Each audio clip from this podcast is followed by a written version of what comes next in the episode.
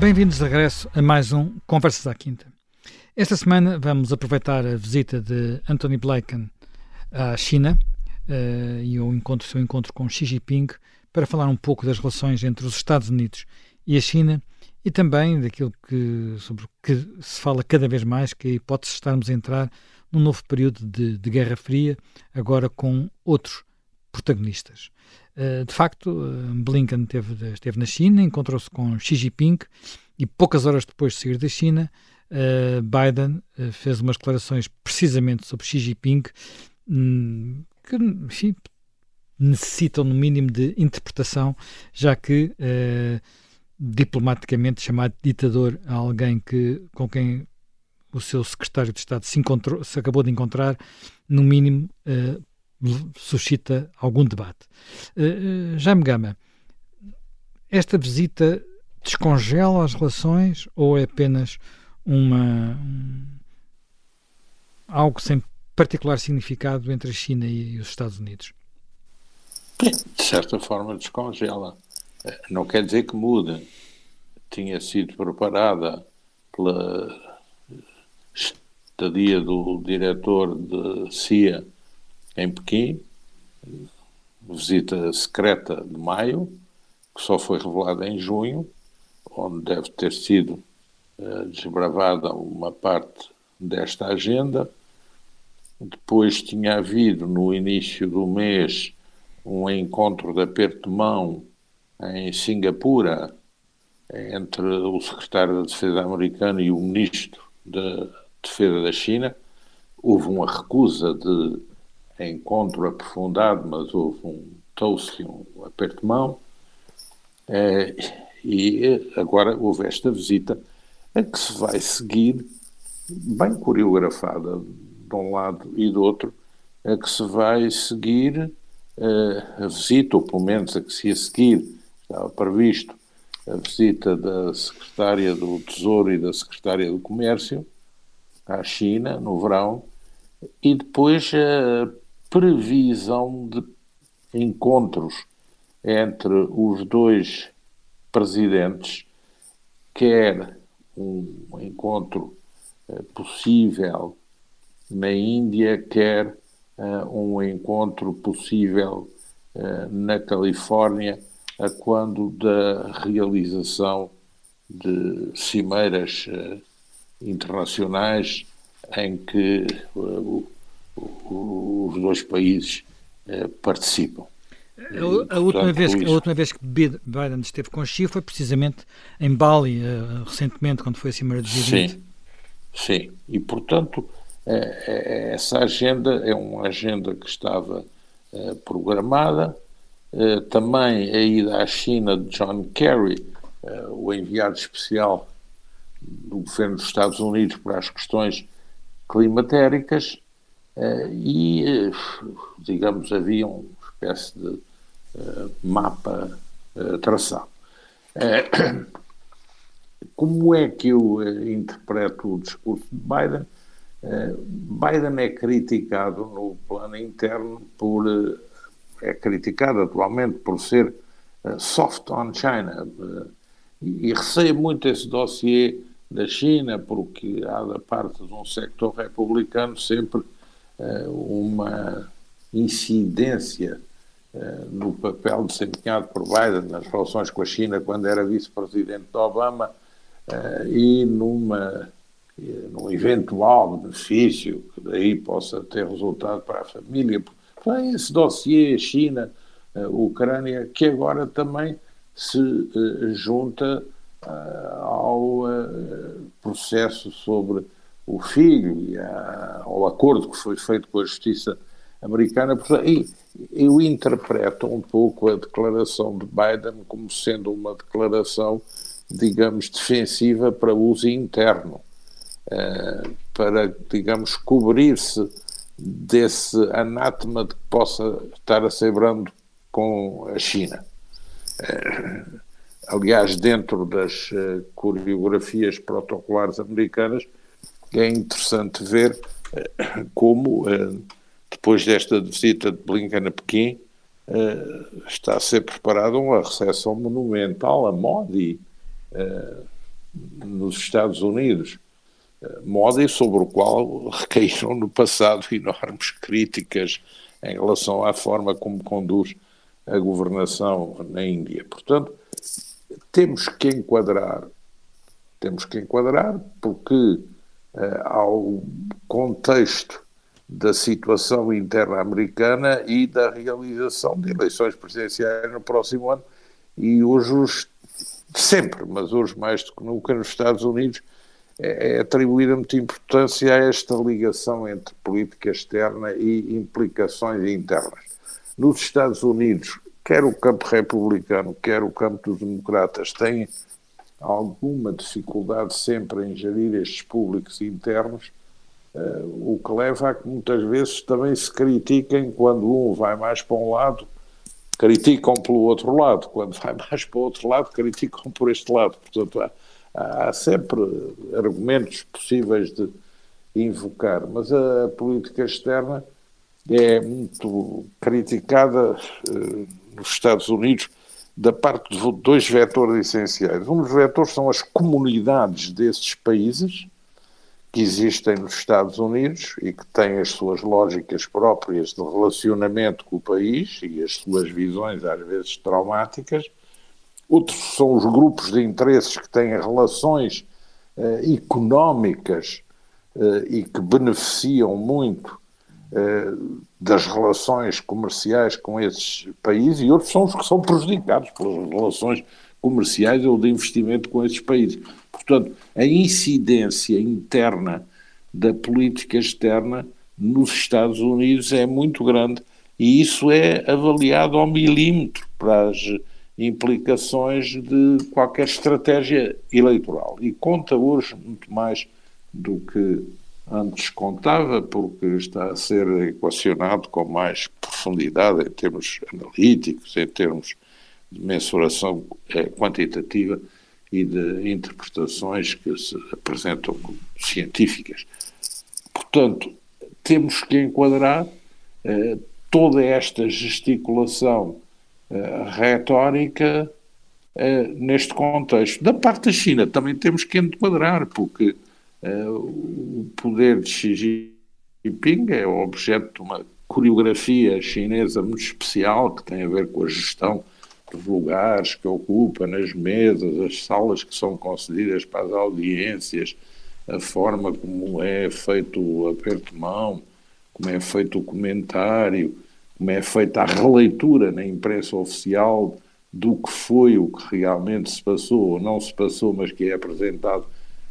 de outra forma, mas também a preocupação de recuperar posição e a China precisa, depois do Covid e de problemas económicos, eh, precisa também de lutar para ter uh, um lugar definido na cena internacional que lhe dê relevância e prestígio. Uh, e é óbvio que se para certos vetores o confronto com os Estados Unidos é importante, mas para outros também mostrar a capacidade de gerir de forma adulta, responsável, de liderança mundial essa competição, isso também tem o seu valor, daí que a China também uh, use esses, uh, digamos, dois instrumentos, essas duas plataformas, para inserir a sua política externa na política interna chinesa e na política uh, mundial da China, de poder que aspira, segundo ela própria diz, a ser em 2049 o primeiro país número um do mundo. Portanto, isso é um objetivo traçado e isso é objeto de muitas cautelas. Eh, já, já Nogueira Pinto, nesta, há sempre uma questão que eh, digamos, está presente nestas relações com a China. E essa questão é, é, é, Taiwan, não é? Portanto, para a China é um domínio onde é muito clara qual é a sua linha vermelha ou qual é o seu princípio, é só há uma China e, portanto, a questão de Taiwan é uma questão de tempo, digamos assim, eh, mas há a dúvida sobre até que ponto o presidente Xi quereria apressar o tempo ou até que ponto é que os acontecimentos na, na, na Ucrânia poderão ter levado a China a reconsiderar ações de, diferentes destas. Uh, para os Estados Unidos, a soberania, digamos, a defesa da identidade de Taiwan, não lhe falemos de soberania, não falemos de soberania, que é capaz de ser um termo equívoco, tem sido também uma linha vermelha. Como é que se podem conciliar estes dois pontos? É, é, é, é difícil, quer dizer, vamos ver eh, a história do. Enfim, a, a questão da. Quando, quando o presidente Nixon e o secretário de Estado Kissinger fizeram. O secretário de Estado, não é, penso na altura ainda não era secretário de Estado, era Conselheiro Nacional de Segurança, Kissinger, fizeram de facto aquela abertura à China, que foi, foi depois decisiva para, enfim, até para o próprio fim da Guerra Fria e para, no fundo, criar uma espécie de coligação anti-União Soviética. Eh, eles aí, enfim, eh, Taiwan foi, de certo modo, a grande vítima disso, e Taiwan foi depois, progressivamente, a China continental, a China de Pequim,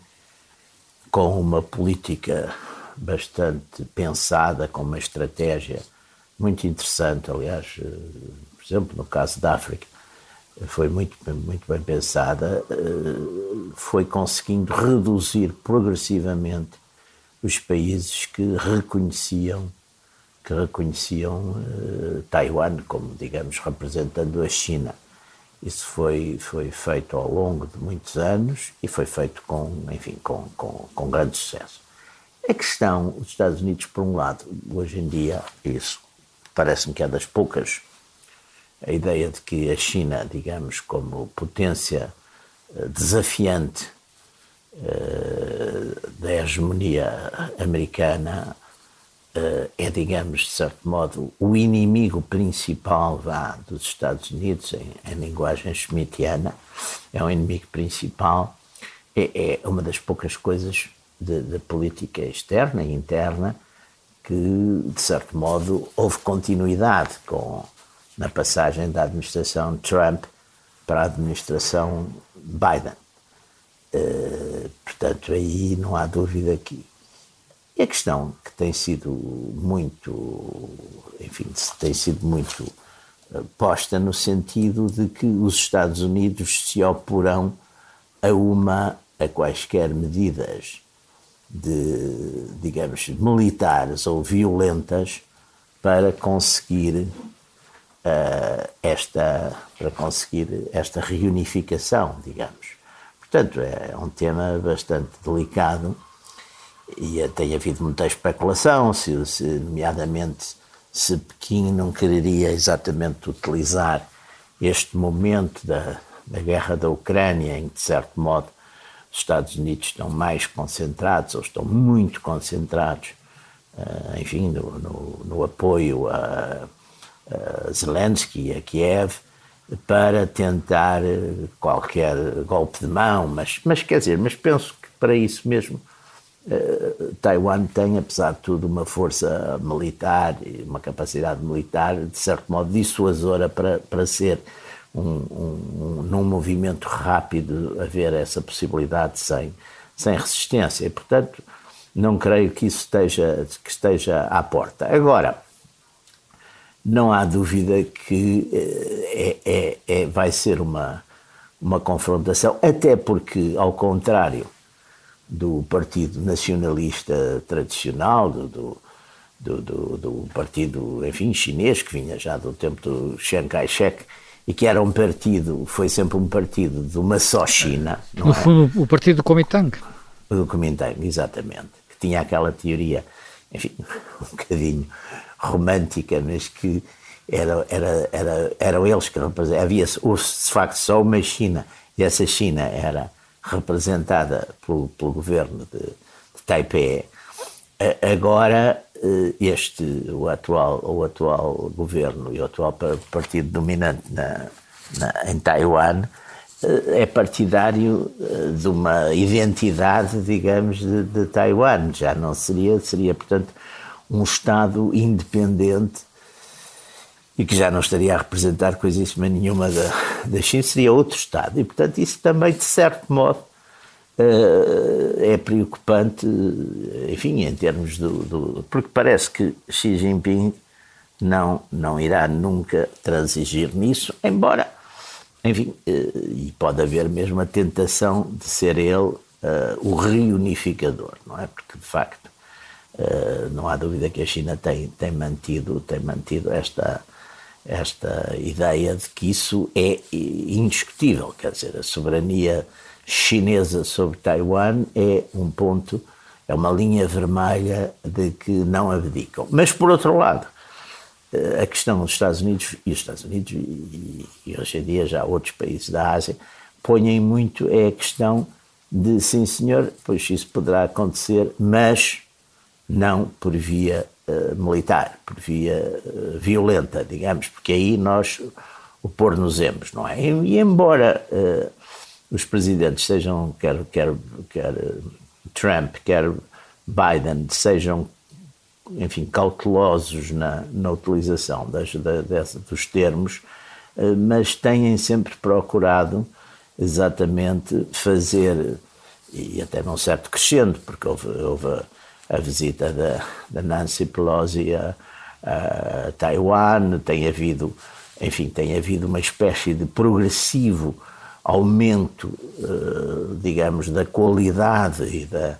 dos visitantes americanos uh, a, a, Taiwan, como, enfim, de qualidade política e até, enfim, tem, tem, há vários, vários sinais nesse sentido, que, que são formas, digamos assim, dissuasoras, não é? São formas dissuasoras e de manter, digamos, uma certa garantia, não é? Uma certa garantia Uh, e é tal, é manter uma certa garantia em relação. Agora, também, isto, claro que isto é abrir-nos à outra frente.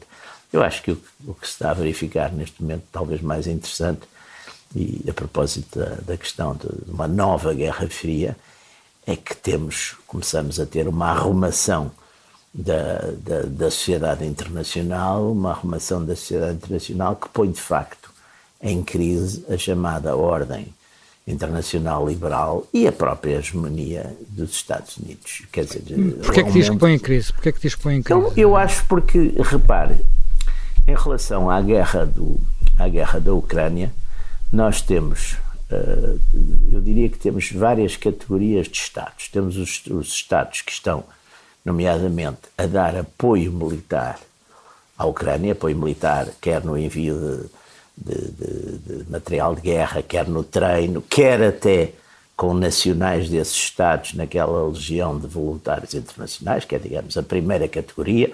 À frente de todos, claro, estão os Estados Unidos, depois estará o Reino Unido, depois estará os, os, a própria UE, depois estarão uh, a Polónia, a Alemanha e por aí adiante, praticamente todos os Estados da NATO. Mas depois temos uns, que é o caso do Japão, é o caso de, da Hungria, etc., que só dão ajuda humanitária, e depois temos os que não estão a dar absolutamente nada, que são praticamente, abrangem a grande parte dos países africanos, os países para sul, sul do, a sul do Rio Grande, praticamente toda a América hispânica e o Brasil também estão fora disso,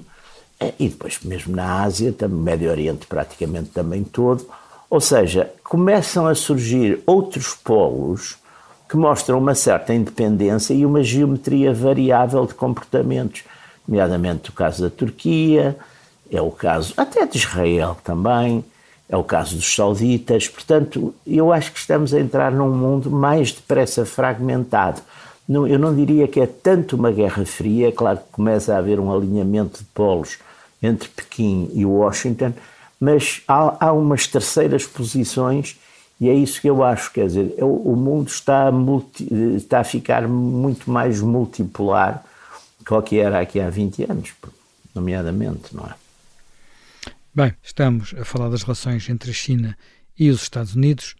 e estas relações entre a China e os Estados Unidos vão ser muito diferentes, mesmo num quadro de uma Guerra Fria, não é? Muito diferentes das da, entre a China, entre os Estados Unidos e a Rússia, da outra Guerra Fria. Quanto mais não seja, porque há uma teia de relações comerciais completamente diferente. Já me Gama, esse, estas relações comerciais, o facto de a China ser hoje em dia um parceiro do mundo, a fábrica do mundo, vão obrigar, e também, enfim, ter uma capacidade tecnológica e desenvolvimento tecnológico muito muito grande, vão obrigatoriamente configurar um tipo de confronto bem diferente da, da, da Primeira Guerra Fria. Bom, não sei se a expressão uh, Guerra Fria pode ser inteiramente calcada para esta nova situação. Há manifestamente uma rivalidade muito forte entre a China e os Estados Unidos. Essa rivalidade eh, ainda não é uma rivalidade global, mas é uma rivalidade muito concentrada na Ásia-Pacífico. Eh, os dois competidores tendem a dramatizar a sua posição para muitas vezes forçar uh, os países da zona a terem que optar. E não haja dúvida que os países da zona aquilo que mais gostariam é, é de que essa competição não se transformasse numa confrontação, porque muitos deles uh, o que pretenderiam era beneficiar e potenciar ao máximo uma relação equidistante com os dois lados, que lhes permitisse ir buscar a uns e a outros o que mais lhes conviesse. E, e se nós virmos bem uh, nesta, uh, nesta visita de Blinken à China, houve de imediato um, alívio, só a simples noção de que a conflitualidade se podia estabilizar e ter uma modulação racional, restabelecer canais de contacto eh, a nível uh, dos uh, governos e a nível também uh, das administrações e depois também da parte militar, que isso é muito importante, a nível dos secretários da Defesa, dos chefes de Estado-Maior conjuntos e dos comandos da área do Pacífico, que ainda não existe e, e, apenas não existe porque o atual Ministro da Defesa chinês faz parte de uma lista de sancionados que está interdito de entrar nos Estados Unidos. Eu penso que os chineses não aceitam o estabelecimento de contactos diretos a nível militar antes de haver qualquer modificação dessa situação. Estão a usar isso como forma de pressão para ser levantado esse, esse interdito. Mas não haja dúvida, países como o Japão, a Coreia do Sul, embora conscientes do que é o fator China, tal como a Austrália, a Indonésia, as Filipinas, Singapura, eh, não desejam uma confrontação, desejam uma estabilização da, da situação. E, e, por isso esse apaziguamento, um pouco simbolizado por esta, por esta visita de Blinken, foi bem-vindo em, em, todos esses países, em todo esse espaço, e eles esperam muito, esperam muito do que possa vir a acontecer uh, em setembro, na Cimeira do G20 na Índia e na reunião uh, da APEC na Califórnia em novembro porque gostariam de endossar um pouco essa melhoria, porque essa distensão é favorável à, ao progresso económico, é favorável a toda essa área. Eh, as coisas modificaram-se um pouco com a guerra comercial de Trump. Depois, não há dúvida que o, o, os chineses invocaram muito a questão da visita da senhora Pelosi a Taiwan, mas os chineses iniciaram uma pressão sobre Taiwan que, na minha opinião, tem unicamente a ver com a liderança interna de Xi Jinping uh, no Congresso, que o uh, elegeu para um mandato quase eterno na, na, na liderança chinesa. Portanto, foi um, uma questão que foi também empolada do lado chinês como fator consolidador do poder de Xi Jinping depois do que tinham sido, eh, digamos, todas as consequências sociais do Covid na China e da forma como a política de Xi Jinping, que inicialmente foi aplicada ao Covid, se veio a demonstrar uma política que era um pouco abstrata e normativa e que não tinha em consideração fatores de gestão mais racionais. Assim como também me parece que a dramatização do balão sobre os Estados Unidos. Já tinha havido vários, foi também um pouco empolada para obter leverage, para forçar os chineses a andar mais depressa com um restabelecimento do quadro negocial, tendo em vista a situação uh, da Rússia e tendo em vista fazer um pouco descolar a China de uma aliança uh, uh, eterna, como foi dito, com a Rússia. Coisa que não se tem verificado. A China, apesar de tudo, apesar de haver umas empresas que têm feito alguns fornecimentos, a China, uh, digamos, rapidamente percebeu que não podia ser uma espécie de Bielorrússia da Ásia em relação às posições russas sobre a Ucrânia, tanto mais que é o principal parceiro comercial da Ucrânia e que também beneficia com uma certa descentralização do antigo espaço soviético para fazer valer aí as suas uh, oportunidades económicas e as suas relações. Portanto, a China rapidamente saltou para uma posição de árbitro e de liderança global, não querendo aparecer como uh, um subordinado de Putin. Isto também não agrada muito, não agrada muito à Rússia. E penso que os americanos quiseram e bem agarrar essa oportunidade. E há deslocações. Se é certo que há países que não estão tão alinhados como alinhavam antigamente, mas a verdade é que no, no plano diplomático, países que podiam ter no início alguma simpatia pela posição russa,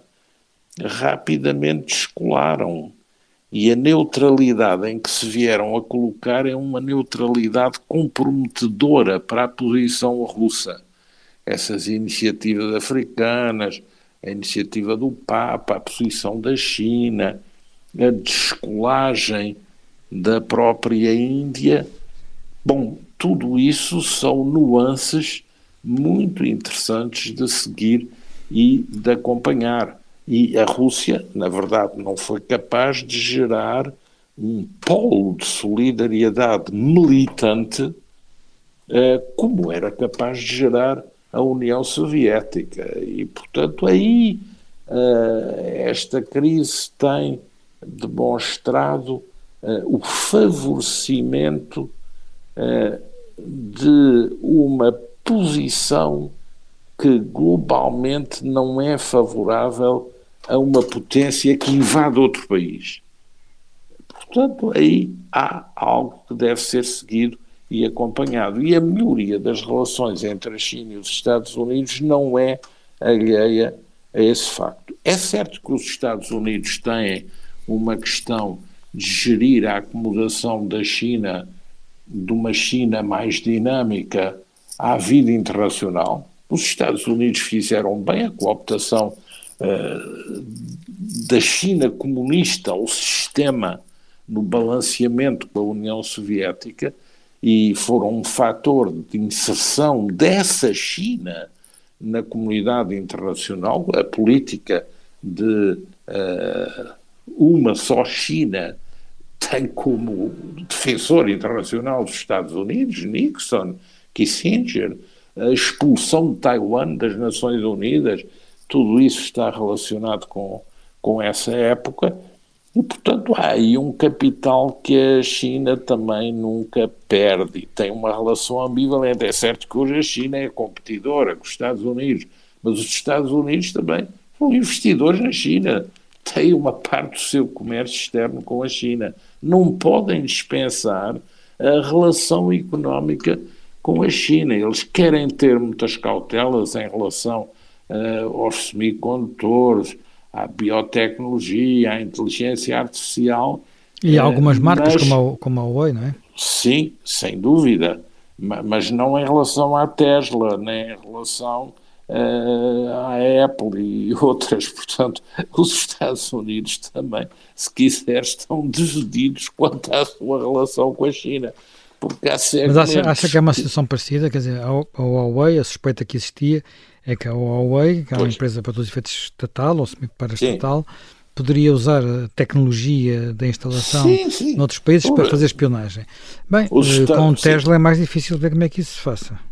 Sim, mas tudo o que apoia, tudo o que apoia uh, o que são os investimentos Tesla, que não são só no automóvel, são também nos satélites e claro. em tudo aquilo que tem a ver com novos mercados até extraterrestres,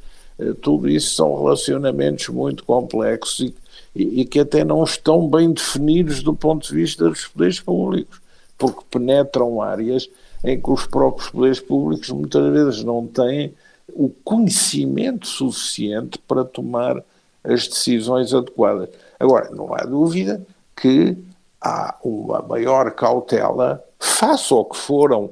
permissibilidades do passado, até muitas vezes encorajadas, quanto a essas posições que a China veio tomando em áreas de ponta e, sobretudo, em relação às transferências de saber científico, de saber tecnológico e à sua inserção em infraestruturas, em empresas eh, vitais no, nos eh, mercados ocidentais. Portanto, há, há, há, um, há, uma nova consciência, há um novo alerta. Mas há também a consciência de que se a construção de habitação uh, não cresce ou diminui na China, uh, o PIB mundial anda para trás. E, por exemplo, em relação a este ano, 2023, enquanto se prevê que os Estados Unidos vão crescer 1, tal, já se prevê que a China vai crescer 5, tal. Portanto, o crescimento económico da China tem um lado que pode representar eh, alguma ameaça para eh, certos países ao Ocidente, mas tem, por outro lado, um fator que é o de representar também hipóteses de crescimento para as economias europeia e norte-americana, porque uh, como massa de mercado, uh, como potencial de crescimento interno, representa algo que não pode ser dispensado para se manter o nível crescimento. Portanto, a regulação de tudo isso é que está um pouco por definir. Acaba de ser publicado por Andam Tuz um livro muito interessante, uh, O Governo Económico do Mundo de 1933 a 2023, em que ele analisa de forma muito especial como os Estados Unidos olharam em várias épocas a sua inserção na economia global numas épocas favorecendo o proteccionismo, noutras favorecendo o multilateralismo. E a OMC, as instituições reguladoras, noutras rompendo com elas para as reconstituir mais à frente ou segmentando-as. Por exemplo, hoje o, o, o atual National Security uh, Advisor é, é um dos teóricos na política da administração americana da doutrina de que é preciso introduzir uma política externa para as classes médias. O que é que quer isto dizer? Quer dizer que não se deve uh, adotar uma política externa para manter apenas o crescimento estatístico da economia ou a felicidade das organizações multilaterais nas suas burocracias, mas para que a política externa seja sempre pensada em função dos efeitos que ela pode ter, ou ofensivos ou defensivos,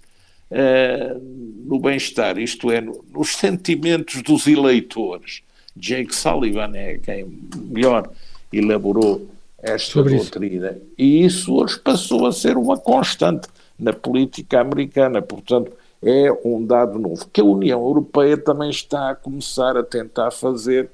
neste novo documento que a Presidente da Comissão acaba de divulgar sobre um conceito estratégico para a segurança económica da União Europeia, quer em relação uh, aos mercados de exportação de matérias sensíveis para países uh, autocráticos, quer em relação ao controle do que esses países podem investir nas nossas economias, em empresas, infraestruturas estratégicas facto, isso é um dado novo de que eh, nos últimos anos da grande abertura globalizadora não se tomou eh, devidamente em conta e que depois vieram a ter consequências nas fragmentações claro. da opinião pública e, e, e nas uh, movimentações uh, eleitorais. Já Nogueira Pinto, referiu há pouco que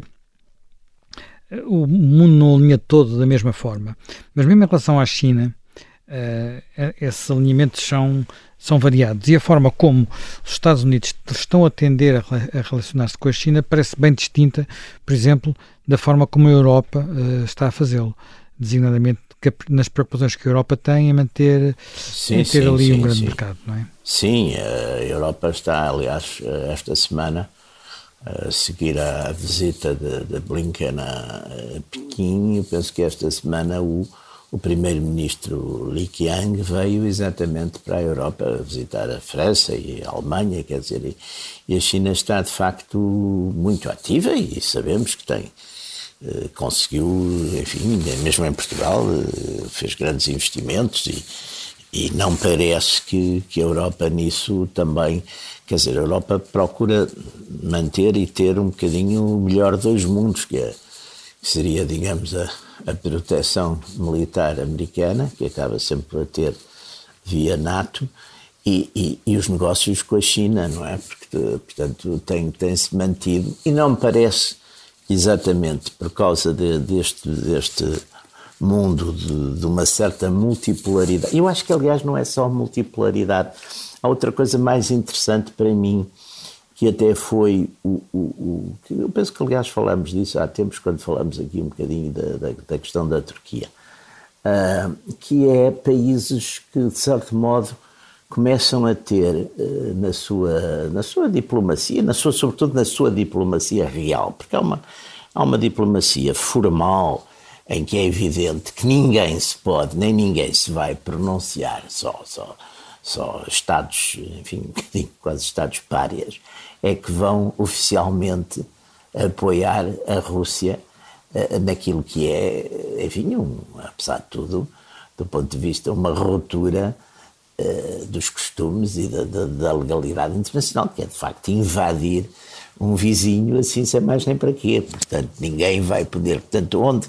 onde se mede, digamos, as posições reais, é numa espécie de diplomacia real que, que não é através, digamos, do, do pronunciamento oficial, ninguém, ninguém, nem, nem, nem, quer dizer, ninguém ia aplaudir, eh, até porque lhe podia cair também em casa, ninguém vai aplaudir esse tipo de coisas. É um bocadinho como o Maquiavel desmontou muito isso em relação às, aos comportamentos do seu tempo. Portanto, a, a diplomacia oficial é uma coisa, a realidade é outra. Ora bem, nessa realidade eu vejo, por exemplo, comportamentos muito interessantes, porque são, de certo modo, quase comportamentos eh, pré-guerra dos 30, 30 anos, pré-Vestfália, eh, que é, eh, por exemplo, numa situação ser-se aliado de um país e na outra estar-se ao lado do, do, adversário ou do inimigo principal desse país. Quer dizer, já começa a haver esse tipo, e nesse aspecto, quer dizer, a, a a linha, a linha que eu também percebo que tinha que ser um bocado essa, por, por, por razões de políticas e ideológicas, mas a linha de fazer da confrontação uh, com a Rússia uma, digamos, fazê-la ou transformá-la, ou querer transformá-la essencialmente numa confrontação ideológica de Estados democráticos contra os outros, acaba por dar um bocado aquela aquela forma do West against the rest que é francamente perigosa para o Ocidente, não é? Aliás, eh, nós temos de ter sempre presentes que uma das razões porque exatamente se venceu a Guerra Fria e se venceu a União Soviética foi porque havia a coligação anti-soviética incluía todos, incluía Estados, eh, monarquias absolutas e teocráticas como a Arábia Saudita, Estados clarissimamente não democráticos como a própria, de certo modo, a própria China, e, e, tudo isso, e portanto foi, foi, foi, foi nessa linha, quer dizer, o, o, tentar fazer uma, uma, quer dizer, o tentar fazer aqui, introduzir aqui essencialmente uma distinção ideológica, porque eu acho que também essa questão ideológica, e nós sabendo bem como é que funciona a maior parte dos Estados africanos e do Médio Oriente, etc., compreende-se perfeitamente que esses Estados não estão interessados,